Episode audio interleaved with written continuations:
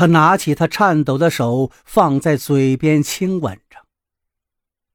不要紧，就算只有一只眼睛，姑一样能镇住这个天下。他自婆娑泪眼中看到了一个内心强大的男人，顶天立地，高不可攀。他没了指甲，便自怨自艾，而他少了眼睛。却依旧要坐镇天下。如果崇拜不算爱情，他依旧是不爱他的。他这么想着，仿佛被那抹绛色身影占据的满满的内心中，有了一丝缝隙。惬意的日子总是过得飞快。当曾经生机勃勃的色彩凋零，大地一片苍茫，河水冰封的时候。终于迎来了这一年的初雪。雪花一开始很小，仿佛小心地试探着未知的世界。熟悉了以后，就开始慢慢变大了，而后就洋洋洒洒地将整个世界染成了银白。他站在窗前赏雪，正好看到太子夹着风雪而来。在白茫茫的地上留下了两排深深的脚印，他连忙迎了上去，接过他脱下的斗篷，见过太子殿下。他伸手把他扶起来，搓着手走到火盆边取暖。这天太冷了，你记得多加衣服。他说着就来探他的手，见他的手也是冰凉，又蹙眉拉他到火盆边一起向火。殿下，奴婢不冷。他抽回手，又去拉他的衣袖，眼睛里亮晶晶的，闪着兴奋。外面雪下的那样好，咱们去堆雪人吧。太子原本怕冷，冬天都是尽量待在火盆旁边的，可看他满眼期待，竟不忍心拒绝。他命人拿来了铲子，递给他一把。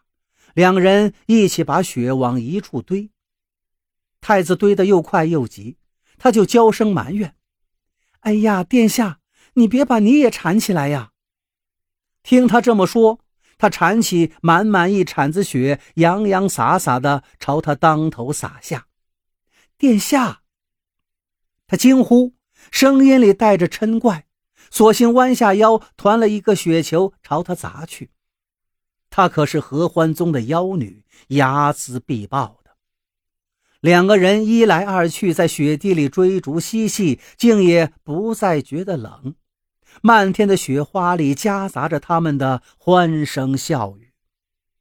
这场战斗结束在他的求饶里：“不敢了，殿下饶命。”他把他按在雪地里，把雪往他身上撒着。听到他的求饶声，这才停下来，倒在他的身边。洁白的雪地里，漫天的飞雪中，两个人四目相对，仿佛天荒地老。他伸手摸着他浓密的剑眉，柔声道：“殿下，帮奴婢堆个雪人吧，还没有人给我堆过雪人呢。”好。他吻了一下她的眉心，起身拿起铲子，认真堆了起来。他欣喜地站在一边看他忙碌，心里的幸福好像从一片荒芜里突然冒出来，泛滥成灾了。他随手将铲子倒插在堆好的雪人上，又解下斗篷系到雪人身上，然后得意地回身看向他：“怎么样，不错吧？”却撞上了他正直直看向他的柔情眼眸，他在那里面似乎看到了爱意。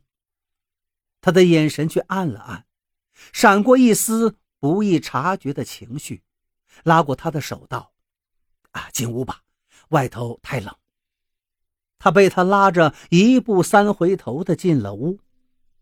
小的时候看父母给弟弟堆雪人，他们堆的可没这么好。太子殿下堆的雪人都透着一股子贵气。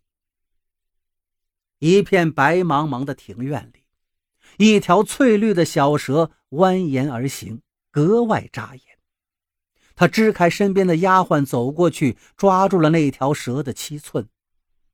这是一条寻常的竹叶青，眼睛却透着不寻常的红色，在这本该冬眠的季节里，显得更加的不同寻常。